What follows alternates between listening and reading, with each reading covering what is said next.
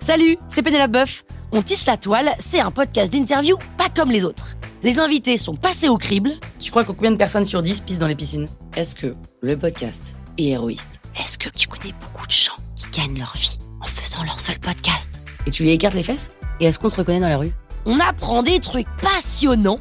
25% des patients de plus de 40 ans ont des troubles de l'érection.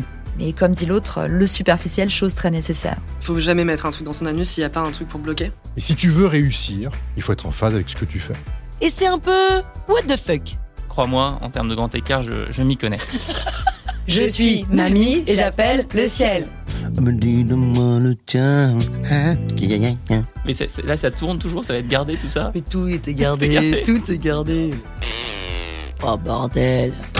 Rendez-vous lundi, puis lundi, puis encore lundi, lundi, lundi, lundi, lundi, lundi, lundi, bref, c'est tous les lundis quoi. Ciao